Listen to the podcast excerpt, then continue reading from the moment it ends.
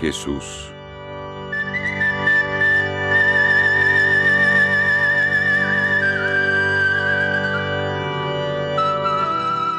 Un niño va a nacer.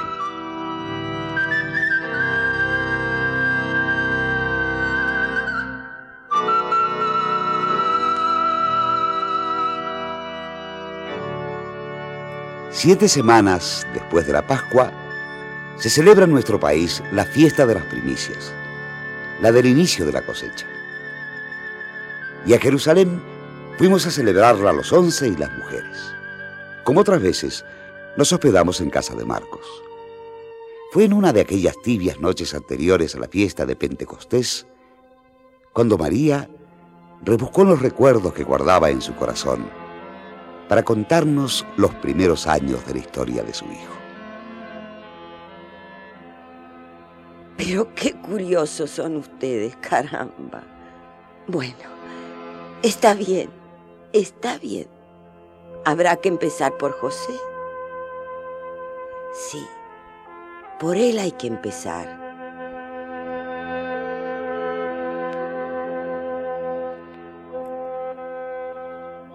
A los buenos días, María. Dichosos los ojos que te ven. Y más dichosos si esos ojos son los míos. Ya salió este con sus cosas.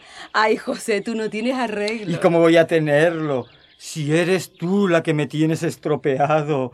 Mira, muchacha, si yo fuera de cera, me derretiría con una mirada tuya. Pero si fuera de piedra, me pasaría lo mismo. ¿Cuántas veces quieres que te lo diga?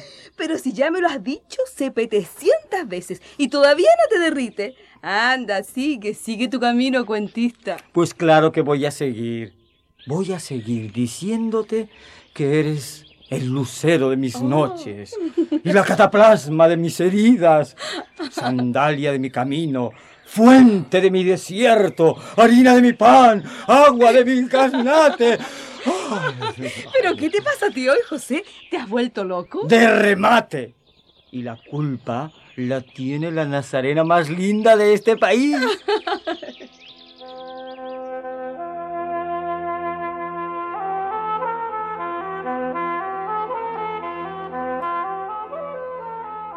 Nazaret era un pueblito de nada, más pequeño que una nuez.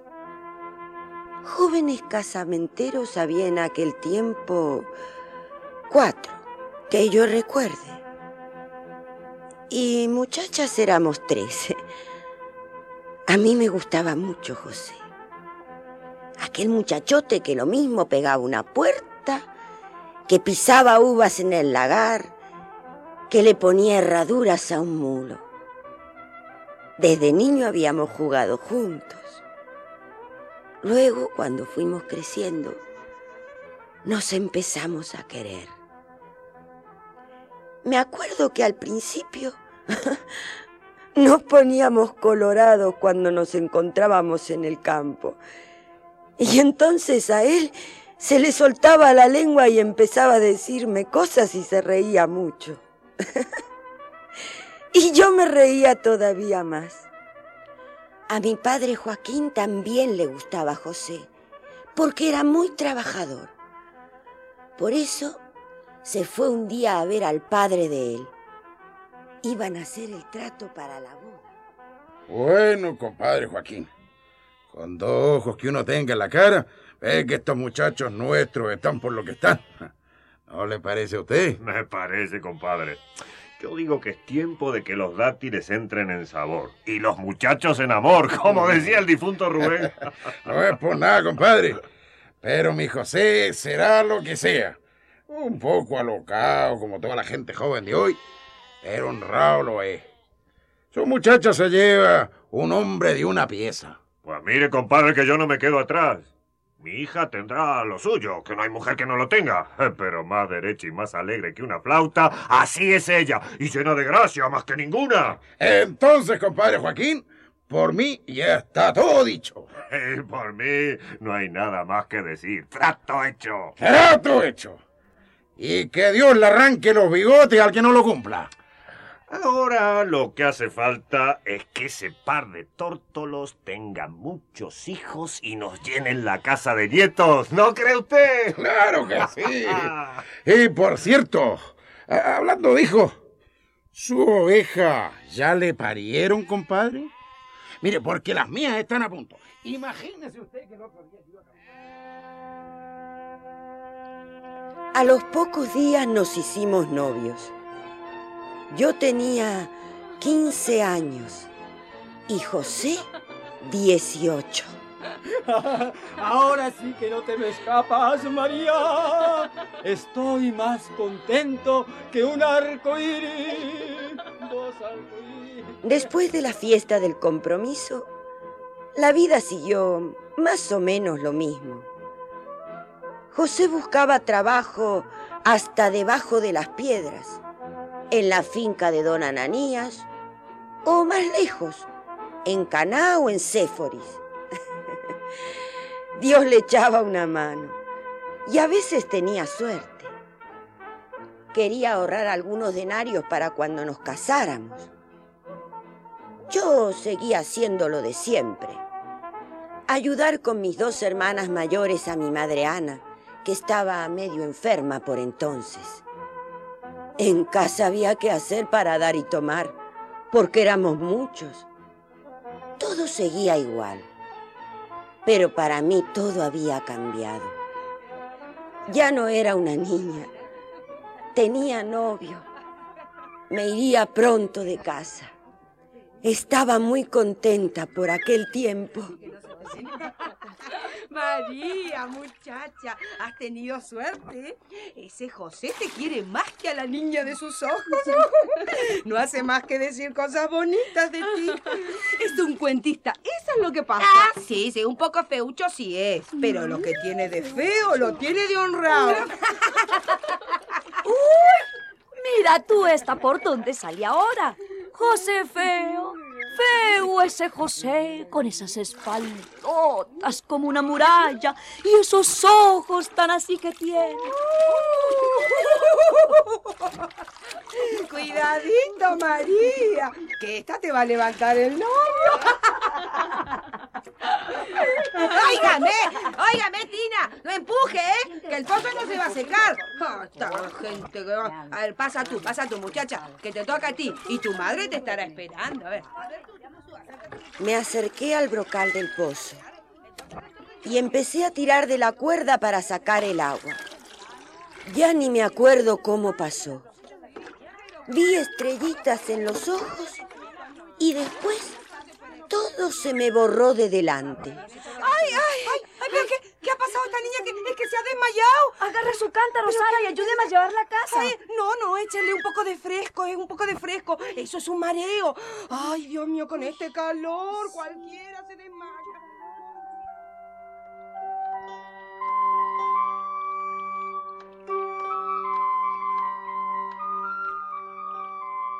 Pasaron las semanas y me siguieron dando mareos. No me sentía bien. Se me aflojaban las piernas por cualquier cosa.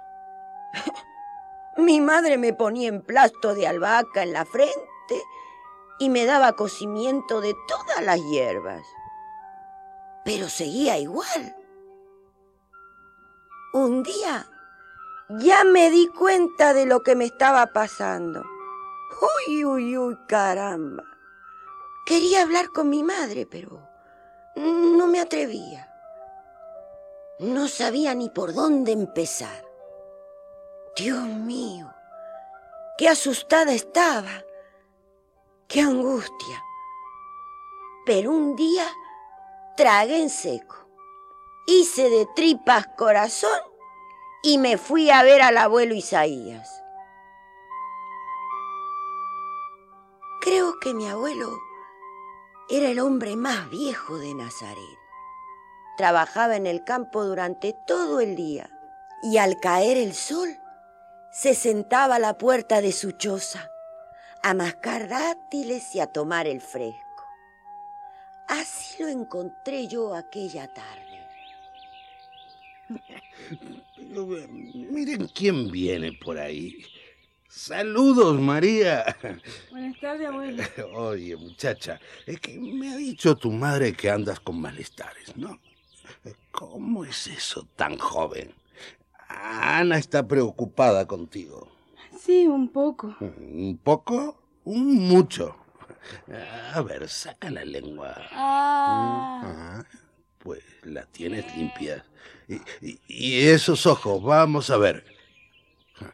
Colorados como una manzana. Ya le dije yo a Ana que te diera cáscaras de algarrobo. Son buenas. Te Tengo por aquí. ¿Quieres algunas? Bueno, Te conozco, muchacha. Te vine a hacer. A ver, ¿qué es lo que me quieres contar? Porque tú has venido a decirme algo medio importante, ¿no, ¿No es así? sí, abuelo, pero... Dime lo que te pasa. Ya sabes que la lengua la hizo Dios para moverla. Abuelo Isaías, yo creo que no estoy enferma, sino... Ya, ya, claro. Eh, Te pones a pensar en la boda, ¿no? Eso es natural, mija. Eh, Todas las muchachas se asustan cuando les llega la hora.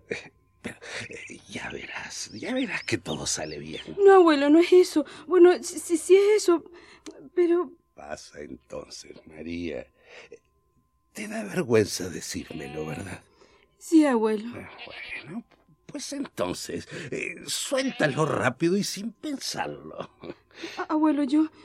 Yo lo que estoy es preñada. ¿Cómo has dicho, hija?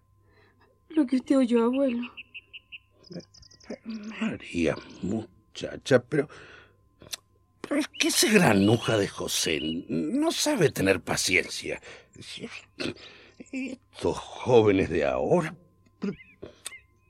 ¿Por qué no le dijiste que se esperara a la boda? No, abuelo, no. Yo no estaba con José. No, no es cosa de él. Entonces, ¿de quién, hija? ¿Qué te ha pasado? No sé, no sé, no entiendo. Pero, pero, ¿quién ha sido? Eh, Timoteo, eh, el de Ezequías. Eh, Benjamín, esos dos son buenos pillos. No, abuelo, ellos no. No ha sido nadie. Yo no. De verdad que yo no he estado con ningún hombre, lo juro, lo juro. Bueno, bueno, muchacha. se- será entonces que te has hecho la idea y no estarás preñada. Ay, lo estoy, abuelo, lo estoy. Ya siento el niño adentro, estoy segura. ¿Estás segura, María? Sí, estoy segura. ¿Y qué te ha dicho tu madre? No se lo he contado, no me atrevo. ¿Y a tus hermanas? Tampoco, tampoco. A usted es el primero a que se lo digo. Ayúdeme, abuelo, ayúdeme. Bueno, vamos a ver, María. Esos camelleros que estuvieron parando en casa de ustedes, eh, de camino a Séforis, ¿no será que fue hace unos meses, no? Te lo digo porque esos hombres, eh, esos hombres usan unas hierbas raras que traen de no sé dónde. Duermen a la gente con ellas. ¿No será que alguno... No, bueno, no, yo no tomé nada. Yo no recuerdo. Bueno, ay, ay, abuelo, yo no sé ya ni lo que creo. Ayúdeme, abuelo. ¿Qué va a pensar José de mí? No querrá casarse conmigo. Bueno, Me dejará. Nadie querrá casarse conmigo cuando no sepa. Yo no entiendo esto, abuelo, no entiendo. Se lo juro, le juro que yo no he hecho nada malo, se lo juro. Yo te creo, Marita. Yo te lo creo. Vamos, vamos, tranquilízate. Pero nadie me lo va a creer. Dirán que soy una tal y una cual. Ay, No, yo quiero a José y él me va a dejar. No me volverá a mirar a la cara. Y entonces me voy a volver loca. ¿Por qué me pasa esto? ¿Por qué, abuelo? Cuando lo sepan mis amigas, me dirán que me saque al niño, que lo mate, para que nadie se entere. ¿Y yo qué voy a hacer? ¿qué voy a hacer, abuelo? Lloraba sin consuelo, agobiada por el peso de aquel niño que llevaba dentro. A través de mis lágrimas alcé la cara buscando en el abuelo una respuesta. No decía nada, pero me miraba sereno, contento, con una sonrisa que yo nunca olvidé en tantos años. Era la misma cara con la que yo pienso que Dios nos mira cuando estamos solos, cuando no sabemos. Después me levantó del suelo, me agarró por los hombros y me puso en pie. Yo sentí su fuerza y su esperanza. No, alégrate, María. Alégrate. No me llores así, que Dios está contigo. Nadie se ha muerto, muchacha. Al contrario, un niño te va a nacer. Se te va a dar un hijo. No hay alegría mayor que esa, María. Con cada niño que viene a esta tierra, es como si Dios empezara el mundo otra vez. Alégrate, María. No tengas miedo. Era como si aquellas palabras vinieran de lejos, de muy lejos, atravesando los montes y las colinas que abrazan a Nazaret.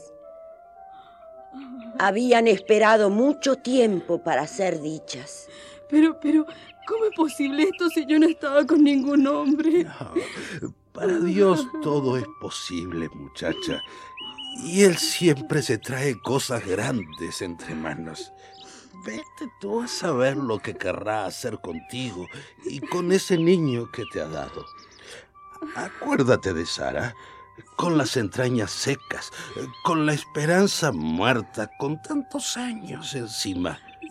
Y Dios la hizo reír y le regaló a Isaac.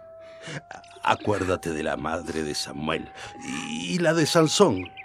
Eran tierras que no daban fruto. Y Dios se acordó de ellas y les puso un niño en los brazos. Dios es grande, María, y hace cosas maravillosas. Y, y no solo en los tiempos antiguos, sino también ahora. ¿No has sabido que tu tía Isabel, con lo vieja que está ya, anda esperando un hijo? Entonces, abuelo, ¿usted cree que Dios anda por medio? Claro que sí, muchacha. Anda, dile que sí a ese niño, María. Tráelo a la vida.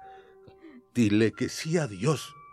Sea lo que sea, todo será para bien. Y temblando le dije que sí. Y el aliento de Dios, la fuerza de su espíritu, aleteó sobre mi cuerpo como al principio del mundo. El abuelo tenía los ojos aguados cuando me despidió. Yo volví a casa repitiendo una a una sus palabras. Aquel día florecieron en Nazaret los primeros almendros. Alégrate, hija de Sión. Alégrate y lanza gritos de júbilo, hija de Jerusalén. Porque el Señor, tu Dios, está en ti, el Rey de Israel, un poderoso Salvador.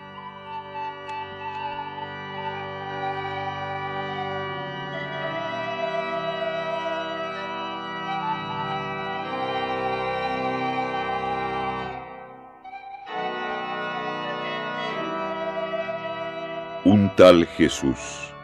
La buena noticia contada al pueblo de América Latina. Una producción serpal, escrita por José Ignacio y María López Vigil.